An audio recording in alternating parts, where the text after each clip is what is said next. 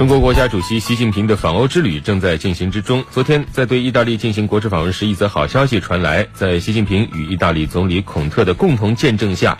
七百九十六件漂泊海外的中国文物即将踏上回家路。这是近二十年来最大规模的中国文物艺术品的返还。嗯，根据介绍，这批文物是二零零七年意大利文物宪兵在本国的文物市场上查获的，历经了十多年漫长的追索，意大利法院最终是做出了向中方返还文物的判决。那么这批返还文物呢，有这么几个特点：第一，就是数量特别大，刚刚说到多达七百九十六件；另外就是器物种类非常多样，保存情况也比较完好，总体价值很高。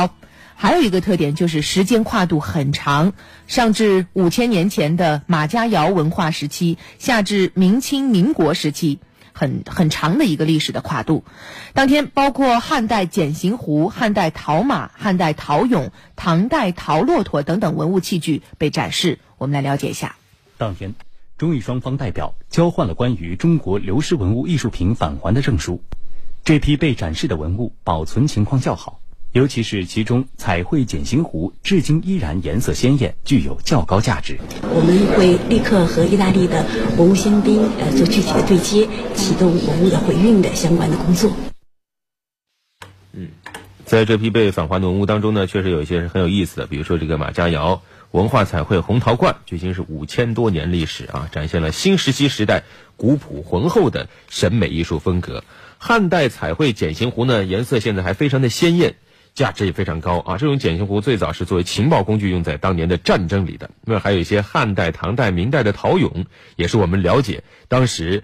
人类物质、精神、文化生活的实物见证。没错，作为东西方文明古国，中国和意大利都是文物大国，两个国家也是有最多联合国教科文组织世界遗产地的国家。数量上，意大利还排在我们前面啊，意大利第一，中国第二。那么这一次，除了具有突破性意义的文物返还之外，中意双方还签署了多份有关文化遗产的合作文件，其中就包括了防止文物盗窃、盗掘、非法进出境、过境、走私以及促进文物返。环等等，未来中意双方也将会在文物保护修复、打击文物犯罪以及文化交流等领域保持长期合作。